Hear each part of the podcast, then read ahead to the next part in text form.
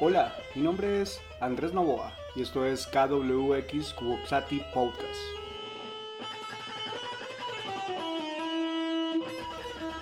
Episodio número 2. Héroes, villanos y caudillos. Preludio.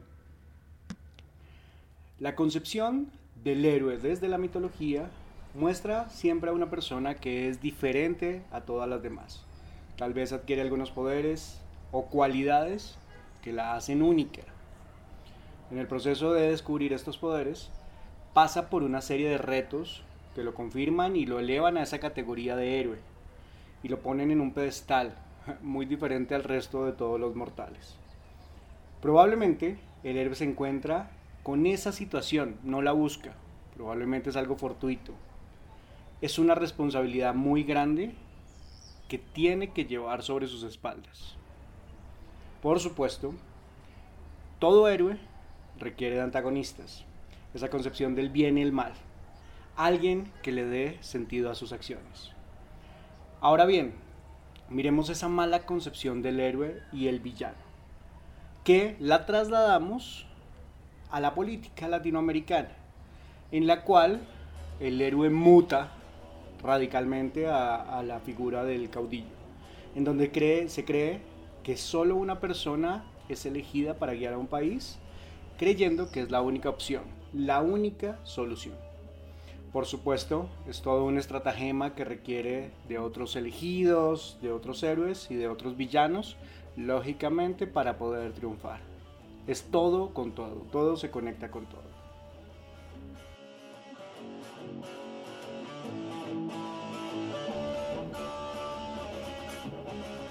Puntos de fuga. Es probable que el bien y el mal se hayan convertido en una narrativa bastante común en la política de muchos países latinoamericanos. Es posible que se haya polarizado tanto que nos hacen creer que existen muy pocas posturas con diferentes matices que puedan aportar para el contexto de cada lugar. Esto lo hacen bajo el amparo, lógicamente, de los grandes y poderosos ricos que hay detrás del poder y los medios de comunicación que son cómplices de toda esta estrategia. Por eso es que se termina eligiendo a los mismos que hacen exactamente lo mismo, bajo intereses de otros más poderosos. El problema es que se crean mitos alrededor de la figura del caudillo. A veces es una lucha narrativa para ponderarlo como el bueno, el que hace bien las cosas, como aquella persona destinada a ocupar un gran cargo en el poder, mientras que la contraparte, el que hace oposición, el que está del otro lado, es el malo, el que representa todo aquello que no se debe hacer. Pero ojo, eso es de lado y lado, no estoy hablando que es de derechas o de izquierdas, es de lado y lado, porque cada una de las partes se necesita para sobrevivir. Porque además, cada una de las partes siempre va a creer que es el lado positivo o el lado bueno, mientras que la contraparte se ponderará hacia el otro extremo, hacia lo malo. Aquí es importante tener varios ejes y mirarlos con detalle. El primero es que el camino del héroe, ese héroe mitológico que siempre hemos conocido, es diferente al camino del caudillo. El héroe normalmente se ha planteado desde las narrativas que busca redención, busca un reconocimiento, se extiende hacia la aventura, mientras que el caudillo busca poder, busca justificaciones y busca recursos, no suyos por supuesto, siempre de otros. Mientras el héroe pasa pruebas para su regreso con el elixir del conocimiento y para ser venerado por otros, salvando al mundo, el caudillo firma contratos a diestra y siniestra, con sus aliados por supuesto, busca fondos a través del, concepto mal logrado del lobby, hace trueques con favores, su reconocimiento es por parte de sus partidarios y medios de comunicación aliados, o más bien alienados. El segundo es que el héroe y el caudillo necesitan de villanos para su reconocimiento o para ejercer su poder. El tercero es que el reconocimiento del héroe se da por sus acciones, que probablemente demuestran su valor, mientras que el caudillo acomoda su discurso que es repetitivo para intentar establecer palabras que puedan sustentar todas sus acciones. Si se sale de esas palabras, el caudillo queda expuesto. Piensen en los líderes latinoamericanos cuántas palabras repiten y repiten y se convierten como en parte natural de su discurso. Un cuarto eje es que el villano es necesario para que subsistan los caudillos, lógicamente, y los héroes. El villano puede ser una persona, una persona con oposición, puede ser una entidad, una institución, puede ser algo muy, muy etéreo, puede ser un concepto sobre el cual ellos denigran, puede ser un grupo, puede ser un imaginario social o cualquier otra cosa. Otro eje, ya, ya ni, ni sé en qué número voy, tiene que ver con el valor cultural de la política en la gente de a pie, llamémoslo de a pie a todas aquellas personas que no estamos en el poder. Que en el que vota a conciencia, que es un porcentaje muy bajo de la población, quien lo hace con un compromiso laboral o familiar, se amenaza mucho a la gente, sobre todo en los trabajos, si no votan por alguien o por algún partido, o en el otro extremo, que es quien vende su voto por un tamal. Esa gran polis, y digo polis entre comillas, destinada a discutir los grandes problemas de un grupo de personas en un espacio o en un territorio, se trasladó a más a un esquema burocrático, que lo que busca es eliminar la contradicción, la oposición, la voluntad de transformación para simplemente sentir con la cabeza las decisiones y llevar del bulto con esas decisiones, como lo diríamos popularmente. Este eje de la cultura también está estructurado a partir de muchos viejos mitos familiares, esos viejos mitos familiares que a veces hacen tanto daño, que se han instaurado colectivamente. Por ejemplo, abro comillas, de política y de religión no se hablan en la mesa esa frase lapidaria que nos hace olvidar de esas lindas discusiones que podemos tener, de los múltiples puntos de vista que se pueden dar directamente al hablar de esos temas. Esta frase hizo que precisamente esos puntos de vista se vean como un insulto y que las verdades que se tienen en la cabeza, la verdad de cada quien, se piense como absoluta. No hay posibilidad de decir nada diferente a lo que otra persona diga. Desde el punto de vista del caudillo, en muchas oportunidades también se establece su imagen casi como algo religioso. Y ya sabemos cuando ocurre un tipo de estructuras como estas socialmente, cuando se establece socialmente. ¿O no les ha pasado, por ejemplo, que una tía se ofende constantemente en un grupo de WhatsApp o en alguna celebración por algún comentario acerca de ese personaje que ella idolatra? O las imágenes de ponderación del caudillo de la misma tía en esos grupos. Un ejemplo cualquiera, no estoy hablando de una tía en particular. Si alguna tía se sintió ofendida, no es usted tía, es cualquier tía. No quiere decir que eso pase, ¿cómo se les ocurre? Eso es un ejemplo cualquiera. No, no, no, no. Igualmente, encontramos, nos encontramos con la forma de reforzar ese eje por parte de los medios de comunicación, que no entienden la gran diferencia que puede existir entre informar, que es un derecho, y opinar, que también es un derecho, pero hay una gran diferencia en su concepción. Los medios en cierto sentido deben estar encargados de informar y habrá columnas de opinión que son encargadas de generar reflexiones, lógicamente. Pero los medios, en el momento en que están polarizados, se creen dueños de la verdad y muchas veces lo hacen a nombre del caudillo. A mí particularmente, voy a ser muy honesto, me gustan mucho dos figuras. La primera es la del villano, que se convierte en héroe, que es consciente de su transformación.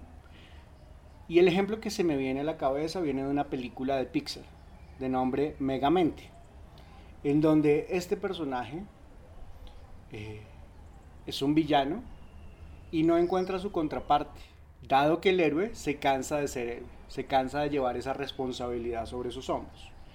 Y este villano se da cuenta que su rol solo funciona si tiene al héroe del otro lado, por lo cual se transforma y se convierte en el héroe. Y esa satisfacción que tiene al ser el héroe es maravilloso. Esa, esa figura me parece muy interesante. Por otro lado está la figura del antihéroe. Un personaje que sin poderes o cualidades extraordinarias, como las puede tener el héroe, es capaz de enfrentar a todo lo que se le ponga en el camino. Yo, yo lo llamaría como la típica figura de, muy bien dramatizada o muy bien actuada por el Chapulín Colorado. Que probablemente el Chapulín Colorado no buscaba más sino que representar a todas las personas del universo que no tienen esos poderes precisamente. Es probablemente la madre cabeza de familia que busca sacar a sus hijos adelante, el trabajador que se levanta en la mañana para obtener un buen sustento, el profesor o profesora que aún con las limitaciones del gran sistema de la educación busca abrir precisamente las puertas del conocimiento colaborativo, de la persona que sale de su casa todos los días buscando volver con un sustento y sonreír con su familia y poder cenar con su familia. Y todas las personas que todos los días luchan por hacer algo diferente. A pesar de la política y de los políticos. También está esa concepción de roles. A veces probablemente nos sentimos más identificados con algunos villanos que con algunos héroes. No sé si les pasa, por lo menos a mí me pasa. La concepción del Joker en Batman me genera más empatía que el mismo Batman. Hago una claridad. Siempre he pensado o he asociado a Batman con un paramilitar. Un hombre con mucho dinero que se arma y quiere defenderse por cuenta propia, sin importar las consecuencias, las mismas leyes, las instituciones, defendiendo lo que él cree que está bien. Lo dejo ahí para discusión. Eso es por colocar un ejemplo. Creo que uno de los problemas son esas líneas establecidas entre lo que la sociedad ha definido como bien o como mal. Porque desde ahí, en esa base, estamos fregados, definitivamente. Yo creo que esto es un abrebocas a un tema muy extenso y complejo, con muchísimos matices. Ahora, en este momento, voy a compartir algunas reflexiones mías, que no son únicas, no las tienen que creer, no, no son eh, juicios de valor únicos, están abiertos a la discusión y pueden ser debatidas y comentadas en arroba camaleón enojado en Instagram, en arroba Andrés Novoa en Facebook o en los mismos comentarios de este podcast. Todas son bienvenidas, todas las visiones son válidas.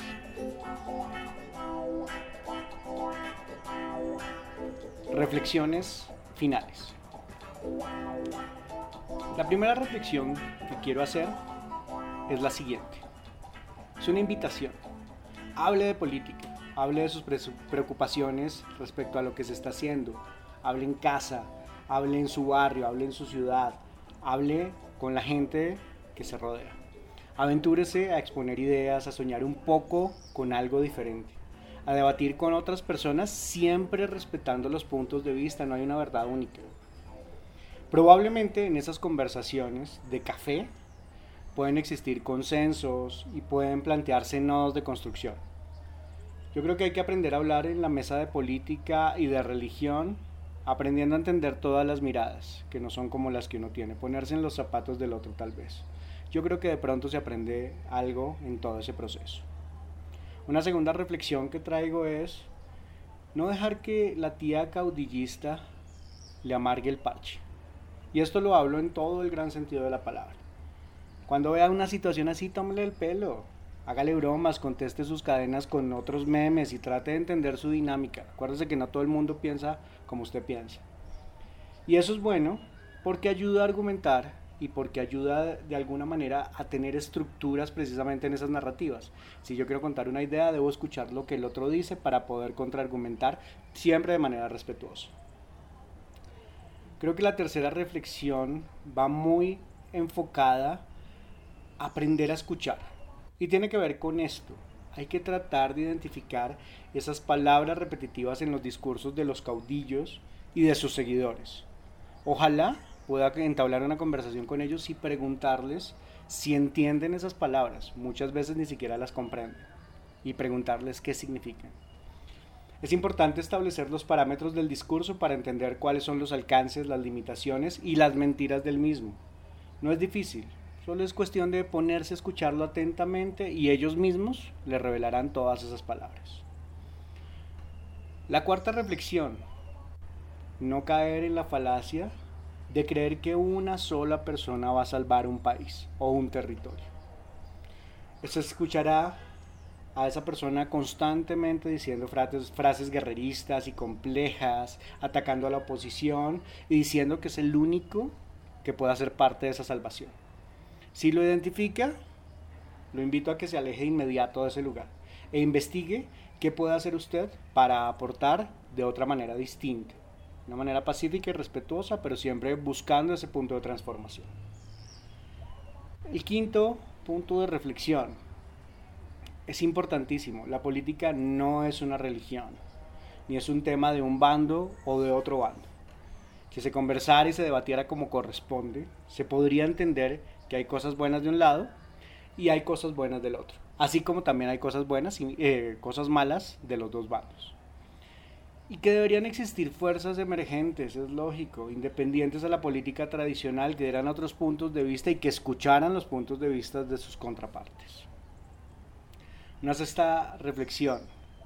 No crea en promesas. Esas promesas siempre se las lleva el viento y siempre hay una justificación, una argumentación para no cumplirlas. Vea cuáles son los planes de gobierno y vea cuál es su rol en esos planes de gobierno y si puede ayudar.